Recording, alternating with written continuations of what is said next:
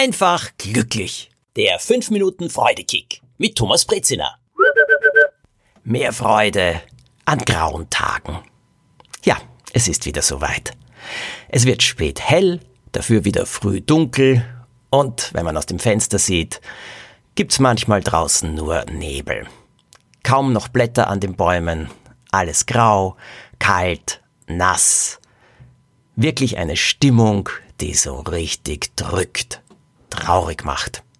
Können wir irgendetwas gegen das Wetter tun? Nein, wir können höchstens drüber jammern, aber das ändert gar nichts. Können wir etwas gegen Jahreszeiten tun, die uns nicht so angenehm sind? Und ich weiß nicht, ich kenne kaum jemanden, der den November zum Beispiel liebt. Nein, auch dagegen können wir überhaupt nichts tun. Also was können wir dann eigentlich tun? Die Macht für mehr Freude, die Macht zu einer besseren Stimmung, die liegt immer nur bei uns und in uns. Erstens einmal zugeben und zu sagen, ich mag zum Beispiel November nicht sehr, ich mag diese grauen Tage nicht sehr. Das tut ja schon einmal gut. Lange darüber zu jammern, halte ich für Zeitverschwendung. Allerdings, ein bis drei Minuten sind durchaus erlaubt.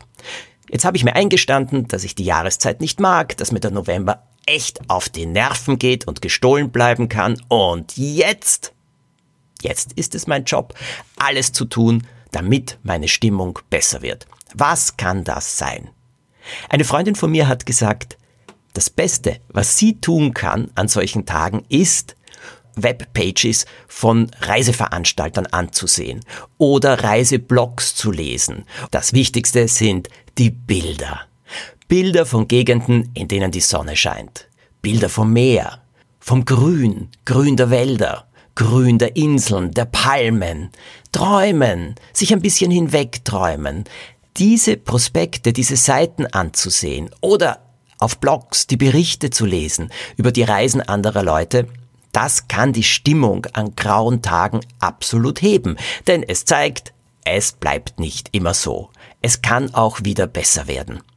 Natürlich kann man jetzt auch sagen, ah, ich hätte das auch gerne, aber ich kann mir das nicht leisten oder ich kann nicht so reisen wie diese Blogger. Ja, das kann man alles machen.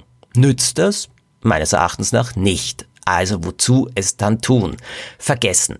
Viel mehr Freude daran haben, an schönen Bildern, an Bildern aus der ganzen Welt, an Bildern von Grün, von Sommer, von Sonne oder auch von Frühling.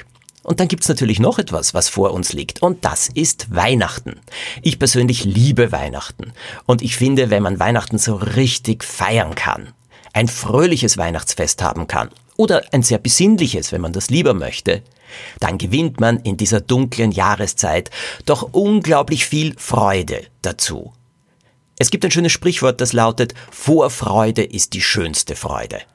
Ich weiß es nicht, ob es die schönste Freude ist, aber auf jeden Fall ist Vorfreude eine wunderbare Freude. Also zum Beispiel auf Weihnachten freuen, schon überlegen, mit wem werde ich es feiern, äh, was wird es zu essen geben, möchte ich jemandem etwas schenken, möchte ich dieses Jahr Weihnachtskarten verschicken, elektronisch oder vielleicht sogar selbst gemacht auf Papier, kann ich etwas basteln, kann ich mein Zimmer, meine Wohnung, mein Haus schmücken, kann ich etwas Lustiges machen, was wäre ungewöhnlich in diesem Jahr. Und schon wieder sind Gedanken da, die Freude machen.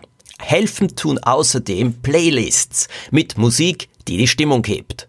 Oder auch Serien, Fernsehserien, die einfach lustig sind. Das halte ich für so wichtig. Empfehlungen einholen. Hast du eine gute Comedy in letzter Zeit gesehen? Welche Sitcom gefällt dir? Wo kannst du am meisten lachen? Und solche Sachen dann ansehen. Auch das hebt die Stimmung. Nun ja, irgendein gutes Getränk natürlich auch, äh, ein bisschen Schokolade darf auch sein. All diese Sachen helfen. Macht euch am besten eine Liste von allen Dingen, die den Tag verbessern und aufhellen können. Das ist ein super Freudekick an trüben Tagen. Der nächste Freudekick für euch kommt am kommenden Montag. Am besten ihr abonniert den Podcast. Ich wünsche euch jetzt eine tolle Woche.